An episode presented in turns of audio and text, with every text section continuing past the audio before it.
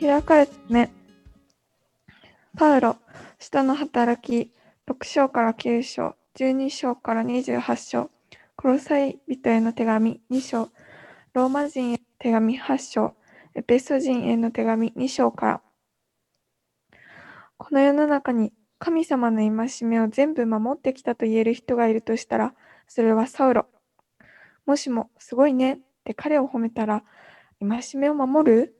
当たり前のことだよ、僕にとってはね。そんな風に答えるだろうね。でも、わかると思うけど、とっても偉そう。すごく正しい人かもしれないけど、ななんだか嫌な感じ。サウロはイエス様を信じる人は誰でもとにかく気に食わなかった。遠くまで旅をしてでも捕まえに行ったくらいだ。とっ捕まえて誰でも牢屋に入れるんだ。イエス？そんな奴のことを口に出すな。神でも何でもないんだから。救い主だ死んだ奴にどうやって人間を救えるんだとにかくこんな調子。無理もない。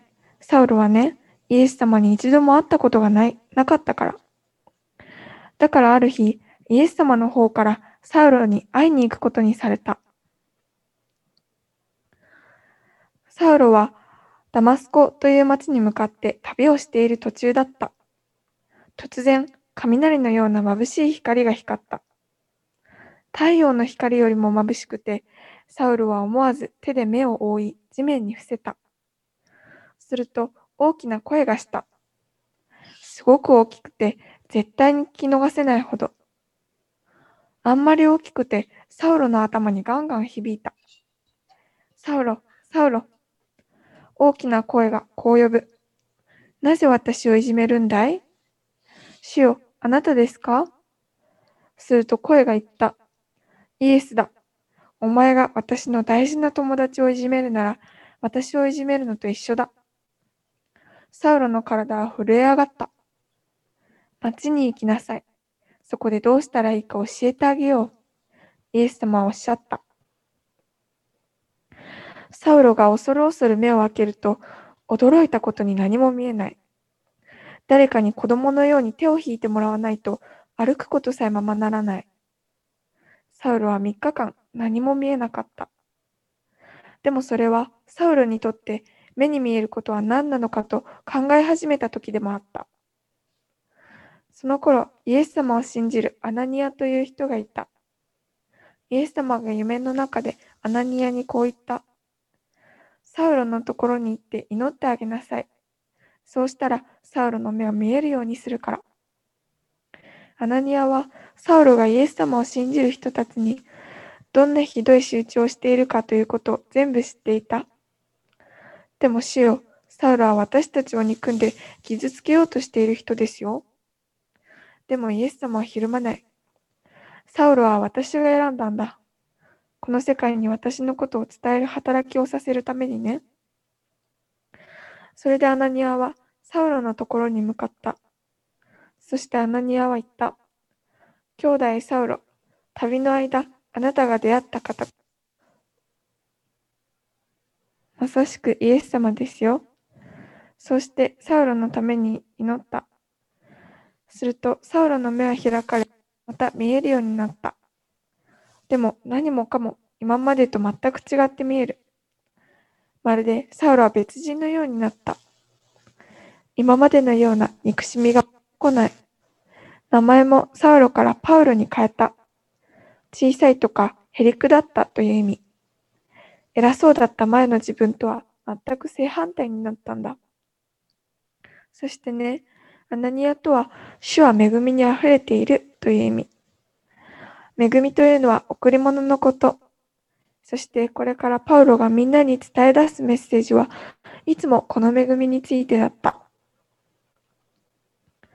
戒めを守ることが一番大切なことじゃない。パウロはみんなに言った。神様に愛してもらうためにいい子でなきゃいけないなんてことはない。イエス様があなたのために何をしてくださったのかを信じる。そしてそのイエス様に従う。たったそれだけでいいんです。あなたたちの頑張りじゃなく、あなたたちの信頼が何より大切なんです。戒めを守れるかじゃなく、神様からただでいただける贈り物、恵みを素直に受け取れるかどうかにかかっているんです。どうしてただかって？それはイエス様がすでに支払ってくださったからです。その命をもってね。パウロの代わりようと言ったら耳を疑うよね。でもイエス様に出会ったの前、イエス様との出会いはこれほどまでに人を変えるんだ。パウロはこうして新しい仕事を始めた。自分のことをしもべと呼んで、いろいろなところに旅をして、イエス様のことを伝え歩いた。その旅の中で船が事故に遭うことを3回。それに人生の終わりには家に閉じ込められて一歩も出られなかった。神様は私たちを愛している。それでもパウロはその家でこんな手紙を書いた。神様の決して諦めない、変わらない、いつもいつまでも続く愛から、何であっても、誰であっても、私たちを引き離すことはできないんだ。イエス様がそれを教えてくれたじゃありませんか。そしてその通り、神様がずっと前の暗い夜、アブラハムに約束されたように、神様の子供はこれからもどんどん増え続ける。そう、その数がさらに輝く星の数以上になるまでね。では、あ本日はヨハネの福音書1章の10節から14節、えー、4節だけですので皆さんで一緒にですね、最初から最後まで一緒に、えー、唱えたいと思います。せーの。この方は元から世におられ、世はこの方によって作られたのに、世はこの方を知らなかった。この方はご自分の国に来られたのに、ご自分の民は受け入れなかった。しかし、この方を受け入れた人々、すなわちその名を信じた人々には、神の子供とされる特権をお与えになった。この人々は血によってではなく、肉の要求や人の意欲によってでもなく、ただ神によって生まれたのである。言葉は人となって私たちの間に住まわれた。私たちはこの方の栄光を見た。地の元から来られた独り言としての栄光である。この方は恵みと誠に一はおられた。本日はメッセージは死を待ち望む者はイザヤ書40章の27節から31節まで、えー、西尾兄弟に、あずみのファミリーチャペルの西尾兄弟にメッセージをお願いします。はい、おはようございます。えっと、それではですね、あの、今日のメッセージ始めさせていただきたいと思います。えっと、始める前に一言お祈りします。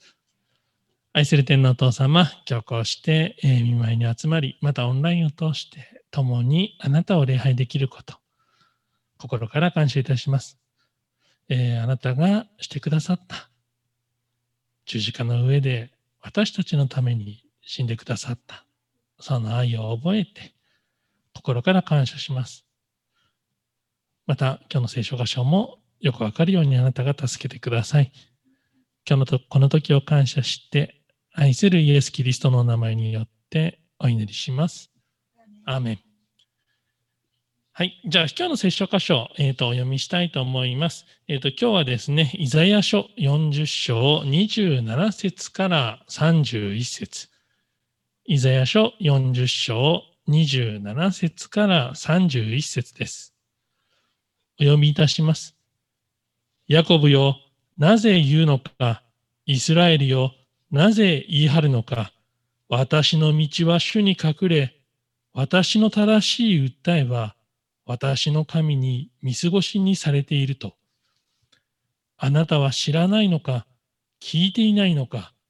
主は永遠の神、地の果てまで創造された方。疲れることなく、たゆむことなく、その英知は計り知れない。疲れた者には力を与え、勢力のない者には活気をつける。若者も疲れ、たゆみ、若い男もつまずき倒れる。しかし、主を待ち望む者は新しく力を得、わしのように翼を買って登ることができる。走ってもたゆまず、歩いても疲れない。さて、今日の箇所ですけれども、えー、と読んでてですね、皆さんどうでしょうか？疲れた。疲れたなって思うことありますでしょうか？どのような方でもですね、疲れたなと感じることはあると思います。私もですね、あの仕事が忙しい、そういった時にはですね、毎日のように疲れたな、そのように思うことがあります。特にですね、40歳を過ぎたあたりからですね、あの毎日のようにですね、帰ってくると、ああ、疲れた。まあ、そういうふうに言ってですね、まあ、奥さんに嫌がられるわけですけれども、あのやっぱ疲れたなというふうに感じることが多くなったような気がします。もちろんですね、疲れるのは年を取っているからだけではありません。え今日の聖書箇所にあるように、若い人であっても疲れてしまう、そのようなことがしばしばあると思います。特にですね、現代はさまざまなストレスにさらされているので、皆さん疲れ果てている、そんなような気がします。特にですね、コロナ禍の影響でですね、先行きが見通せず、社会全体が疲れてしまっている。そんなようにも感じます。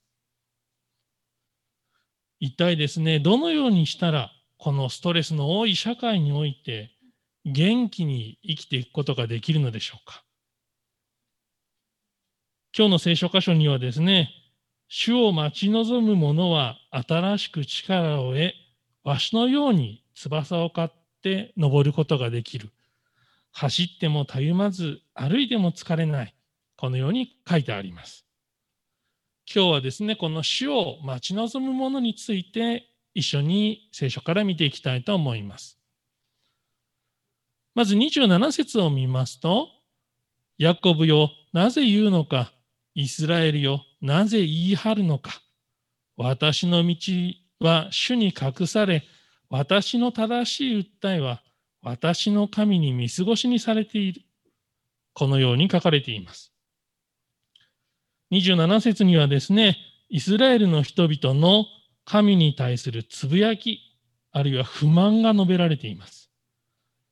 彼らはですね、まるで神様がですね、自分の前から隠れて、私が正しい訴えをしているのに、神様に見過ごしにされている。そのように感じて文句を言っていました。なぜでしょうか？これはですね、イザヤがこの聖書箇所を書いた当時の背景にあります。イザヤがこの聖書箇所を書いた当時はですね、あの、高校生以上は習ったと思いますが、世界史で、バビロン捕囚という時期でした。えっと、ウィキペディアでですね、バビロン捕囚について調べると、ここに書いてありますけれども、新バビロニアの王、ネブカドネザル2世により、ユダ王国のユダヤ人たちが、バビロンをはじめとしたバビロニア地方に捕虜として連行され、移住させられた事件を指す。このように書かれています。ネブカドネザル2世というですね、え、新バビロニアの王様が、え、ユダ王国、まあ、当時のイスラエルですよね、を滅ぼしたわけです。それで、そこに住んでいた人々をですね、バビロン、今の、え、イランとか、イラクの辺ですね、に強制的に移住させて、人々に働かせた。そういうことがあったそうです。ちなみに調べてみるとですね、最初のこのバビロン捕囚は紀元前597年に起こったそうです。で、その後もですね、えーと、数回に分けてバビロン捕囚というのは起こっていて、紀元前587年、紀元前582年と3回行われた、このようにされています。で、その後ですね、ペルシャがこのバビロンを滅ぼして、え、キュロス2世という王様が、え、バビロンを滅ぼして、その後、え、ペルシャの王様になるんですが、そこでやっと解放されて、エルサレムに戻ってくることができたそうです。ちなみにこの解放されたのがですね、紀元前538年だそうです。イスラエルはですね、アシリアに滅ぼされて、で、バビロンによって連れて行かれて、囚われて奴隷となっていました。皆さんも想像してみてください。突然ですね、他の国に連れて行かれて、で、奴隷として働かなければいけない。そのような苦しみの中ですね、やっぱ神様に助けてください。そのようにお祈りするわけです。しかし、神様は応答してくださいませんでした。ただ、じっと沈黙されているのです。そのような中にあってですね、イスラエルの人々は神様が自分の前から隠れてしまった。あるいはですね、自分の正しい訴えが見過ごされている。このように感じたわけです。さっきちょっと年号を言いましたが、最初にバビロンに連れて行かれた人たちは紀元前597年、解放されたのは紀元前538年ですので、60年間、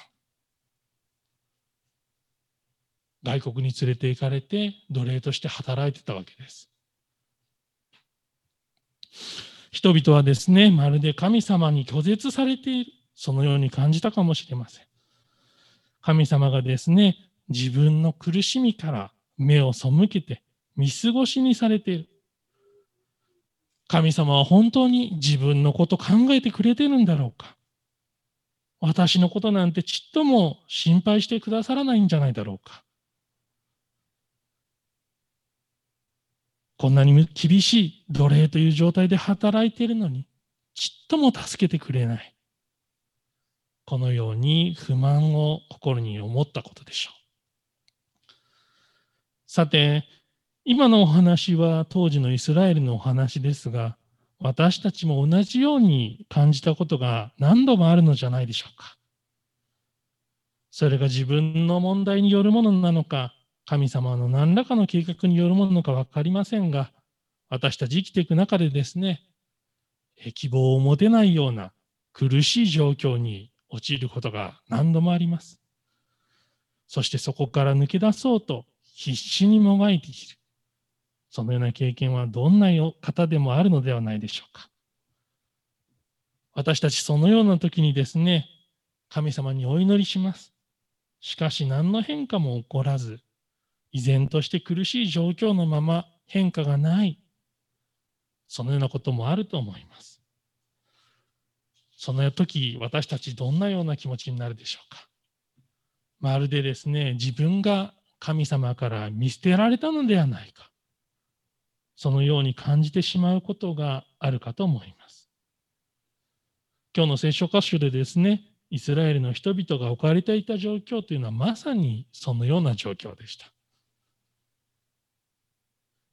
イスラエルがですね、バビロンに連れて行かれ連れて行かれて奴隷となったのは、人々が神様に従わなかった罪の結果です。神様はですね、彼らが彼らに大切な真理を教えるために、このバビロン捕囚さえ用いて彼らを導こうとされました。ですから彼らが困難な状況に置かれたことも無意味ではありませんでした。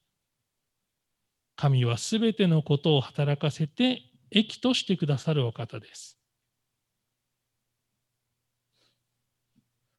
ローマ人への手紙8章28節を見ますと、神を愛する人々、すなわち神のご計画に従って召された人々のためには、神がすべてのことを働かせて益としてくださることを私たちは知っています。このように書かれています。やっと梅雨明けしましたが、えー、先週ぐらいまでですね、ほぼ毎日雨が降っていて、今年の梅雨は結構雨が続いたな、そういった印象でした。先週もですね、熱海で大規模な土石流が起こって、未だ行方不明の方がいらっしゃいます。ここのところですね、毎年大雨の被害があって、雨のことをですね、降らなきゃいいのに、そのように否定的に捉えてしまう方もいるかもしれません。またそうでなくてもですね、雨が降るとですね、お出かけしたりするのはちょっとめんどくさいな、そのように感じて嫌だな、そのように捉えてしまう方もいるかもしれません。しかし、本当に雨が必要ないのでしょうか砂漠に住む方や干ばつなる地方の方なら、雨がどれほどの恵みであり、祝福であるかを知っています。雨は地を潤し、作物を育ててくださいます。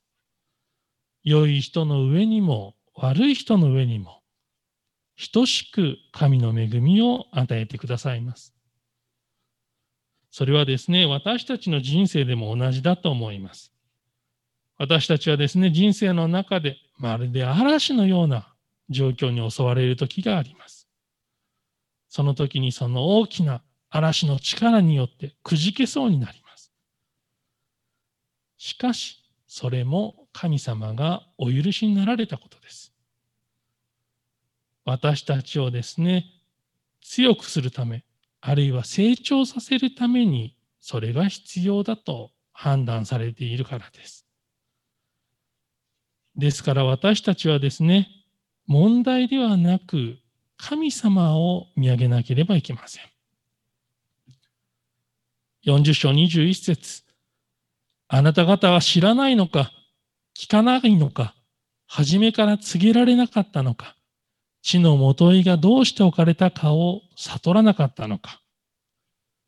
この聖書箇所にある通りですね、この世界で神様が創造されなかったものは一つもありません。神様は偉大で、どんなことでもできるお方です。私たちがですね、神様の救いを本当に体験できるのはどのような時か。考えてみてください。それはですね、問題があまりに大きくて、私たち自分自身の手で追えない時です。私たちですね、自分の力で、自分の頑張りで何とかなるとき、自分で頑張りますよね。しかしどうやっても無理だ。問題があまりに大きすぎてもう自分の手には負えないとき、どうしますか？神様に祈るしかないから祈ると思います。自分たちの無力さを認め、神様だけが助け、救いであることを求めると思います。28節29節あなたは知らないのか、聞いていないのか、主は永遠の神、地の果てまで創造された方、疲れることなく、たゆむことなく、その英知は計り知れない。疲れた者には力を与え、勢力のない者には活気をつける。このように書かれています。28、29節を見ますと、先ほどのように文句を言うイスラエルの民に対してですね、イザヤは神様がどのような方かを思い起こさせます？神様というあらあなたは知らないのか、聞いていないのか、主は永遠の神、地の果てまで創造された方、疲れることなく、たゆむことなく、その英知は計り知れない。疲れた者には力を与え、勢力のない者には活気をつける。このように言って、神様がどのようなお方かを思い起こさせます。私たちはクリスチャンであってもですね、時に神様の偉大さや神様の大きさを忘れてしまうことがあります。私たちはですね、いつも神様がどのようなお方かをはっきりと覚えておかなければいけません。なぜなら、神様はどんなことでもできる偉大なお方であり、そのどんなことでもできる偉大なお方があなたを、私たち一人一人を愛してくださっている。そのように知ることは、私たちがさまざまな困難に直面したときに、神様に信頼し、乗り越えていくための力となるからです。以前はここでですね、神様がどのような方と言っているでしょうか。彼はですね、神様のご性質を4つ挙げて、イスラエルの人々に神様のことを思い起こさせます。一つ目は、主は永遠の神。このように書かれています。神様には始まりも終わりもないということです。神様はですね、この世界を作られた方ですから、この世界が始まる前から、そして永遠の未来までずっと存在しておられます。またですね、他の聖書箇所に、神様はあなたがおなお母さんのお腹の中で形作られる前からあなたのことを知っており、このように書かれています。またそれだけじゃなくてですね、あなたがこれまでどのような人生を歩んできたか、そのことを知っておられます。さらにですね、またあなたがこの先、どのような人生を歩んでいくか、そのこともすべて知っておられます。神様がですね、あなたのことを知らない、そのようなことは絶対にありません。たとえ私たちが厳しい苦しみの中にいる時でさえ、いつでも共にいてくださいます。2番目に、地の果てまで創造された方です。すべてのものは神様によって作られました。創世記にある通り、神様が天と地を作り、すべての生き物を作りました。神様にとってできないことは何一つありません。たとえあなたがですね、今、まるで世界がひっくり返ってしまうような大きな問題を抱えていたとしても、神様にとってできないことは何一つありません。あなたにとってどんなに困難に思える問題でも、神様にとってみれば、それはまるで地の塵一つにも満たないような、どんなことでもできる神様にとっては、解決することのできる問題なのです。第3にですね、疲れることなく、たゆむことなく、このように書かれています。先ほど述べたようにですね、現代では皆さん、ストレスを抱えてですね、疲れていると思います。私たちは一生懸命努力しますが、どんなに努力をしたとしてもですね、限界ややっぱり疲れを覚えるところがやってきます。たゆむ、最近の若い人たちだとたゆむって何だろうって思うかもしれませんけれども、ピーンと張ってる。それの反対です。たるむってことです。私たちですね、先ほど言ったように自分の努力で頑張ります。しかし、いつまでもピーンと張って、張ったままいることはできません。疲れが来て、たるたるむ、たゆむ。勢いが弱まって衰えてしまう。そのようなことがあります。しかし、神様は疲れることなく、たゆむことがありません。神様が休んでいる、そんなようなことはないのです。第4に、その英知は計り知れない。このように書かれています。神様はどんなことでも知っています。あなたが今どんなに苦しい状況にあるか、どんなに辛い状況にあるか、そのこともすべてご存知です。またそれがですね、この先どのようになっていくか、そのこともすべてご存知です。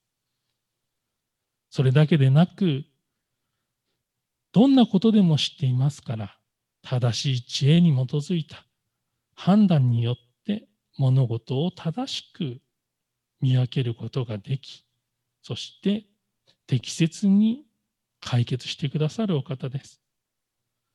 私たち一人一人に置かれた事情や状況、それもよく把握しています。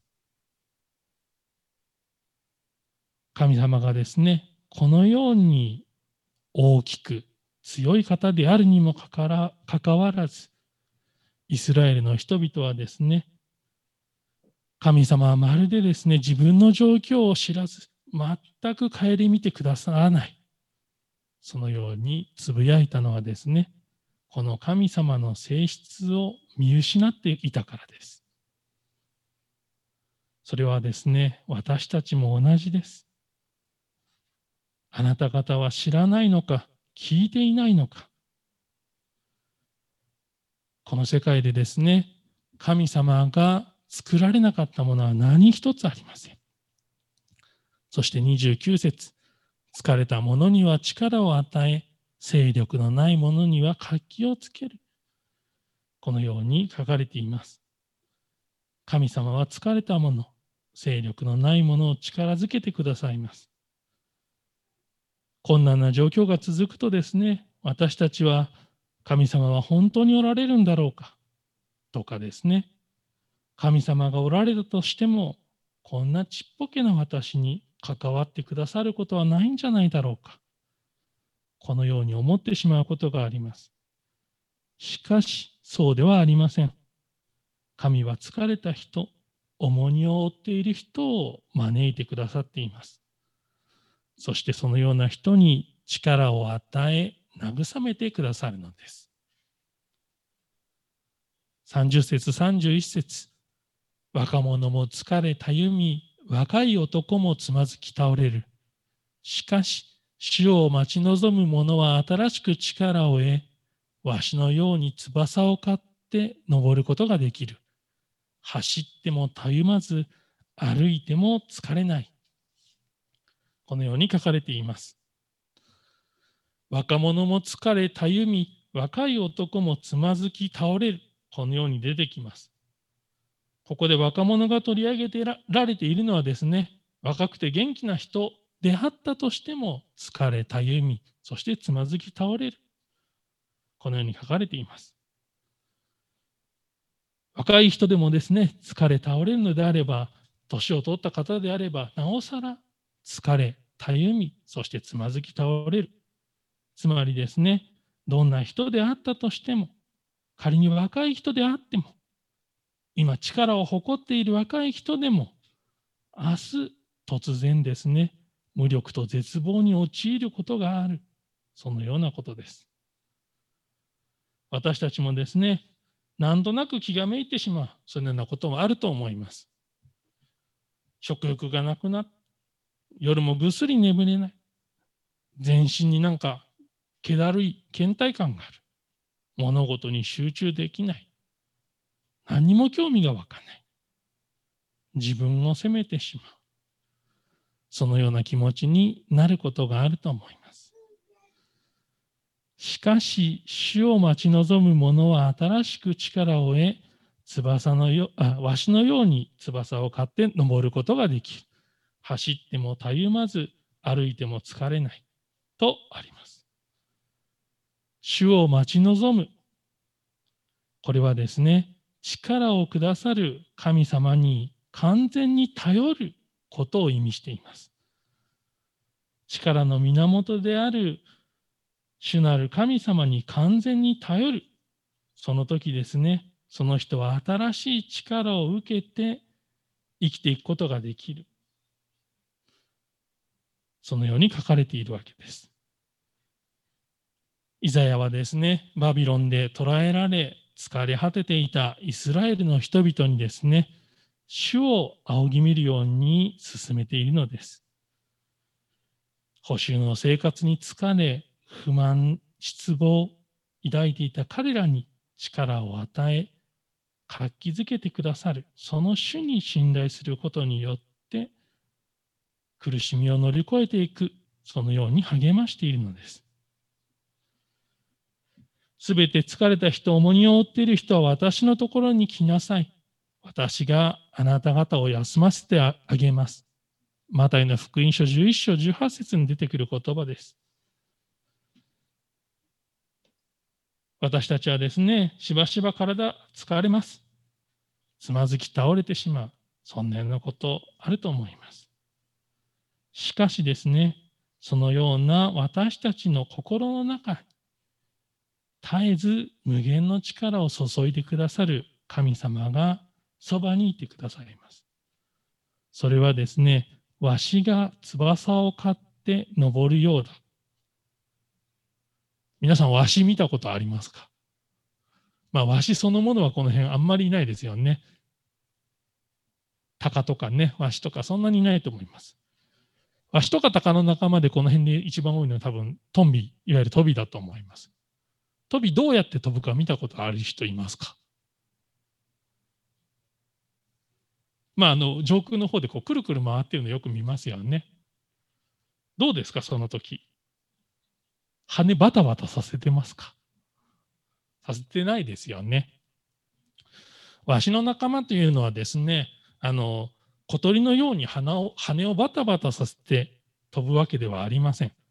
羽ばたくのはですね、最初飛び上がる時だけで、あとはですね、上昇気流、上に向かった風の流れに乗って高く登っていきます。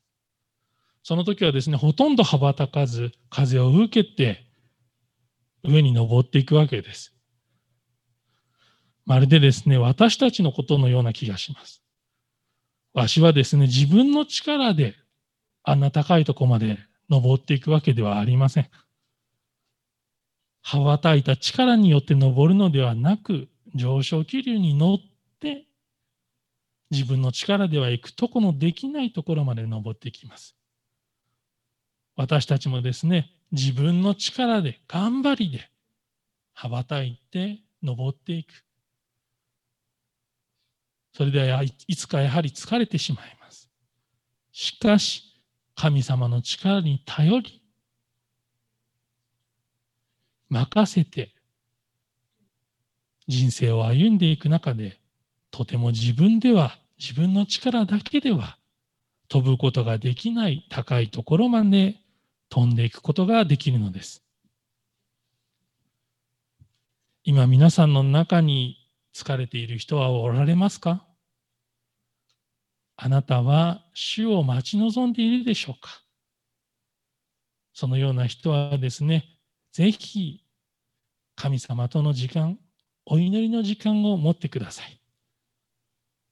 あなたが疲れているのであれば、イエスがあなたを休ませてくださいます。そうすれば再び新しい力を受けて、もう一度歩んでいくことができます。問題に目を向けるのではなく、まずはどんなことでもできる。力強い神様に目を向ける。そのことで再び力を受け、走ってもたゆまず、歩いても疲れない。そのような力を神様からいただくことができます。一言お祈りします。愛する天のお父様、今日こうして共にあなたの御言葉を聞くことができることを感謝いたします。私たち、問題があったり、疲れがあったり、苦しいとき、その問題にとらわれてしまい、